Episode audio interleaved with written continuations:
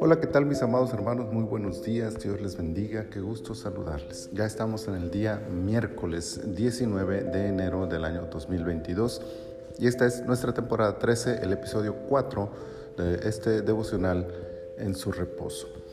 Primero de Samuel capítulo 4, versículo 3 dice de la siguiente manera.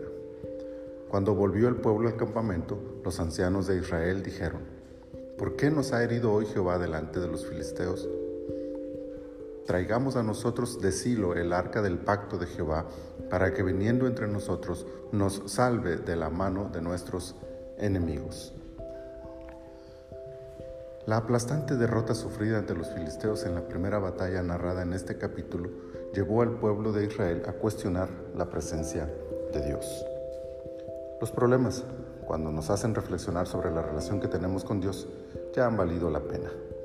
Sin embargo, la forma en que Israel lo hace es un error que hasta el día de hoy comete el ser humano.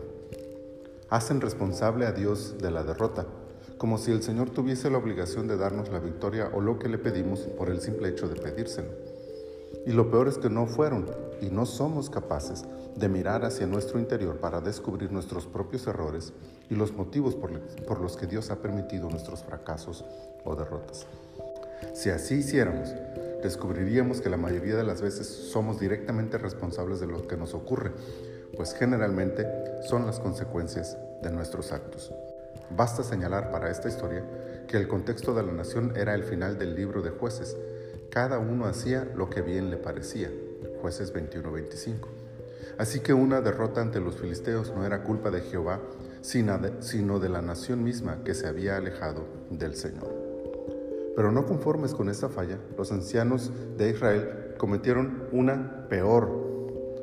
Depositaron su fe en el arca del pacto, creyendo que Jehová estaría obligado a darles la victoria porque su arca estaría en el campo de batalla. Pero la gran lección de esta historia en la segunda y todavía más vergonzosa derrota que sufrieron los israelitas nos recuerda a todos que los símbolos cristianos o aquellos que representan la presencia de Dios no deben ser vistos como garantía de la presencia de Dios y mucho menos como un medio para que Dios haga lo que queremos. Ni la cruz en el cuello, ni la Biblia bajo el brazo y ningún otro símbolo sustituyen la vida de santidad que Dios demanda de sus hijos. Dios no está obligado a apoyarnos solo porque hacemos o tenemos un símbolo de su presencia entre nosotros.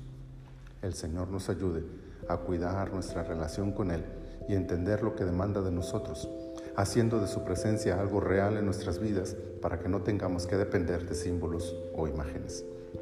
Busquemos su presencia cada día de nuestras vidas. Señor, muchas gracias en esta mañana te damos por este día. Gracias por todas y cada una de tus bendiciones. Gracias por esta palabra.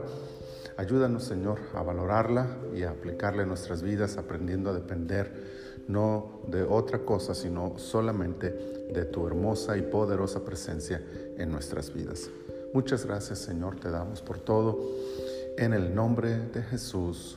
Amén. Amén. Mis amados hermanos, el Señor les bendiga abundantemente.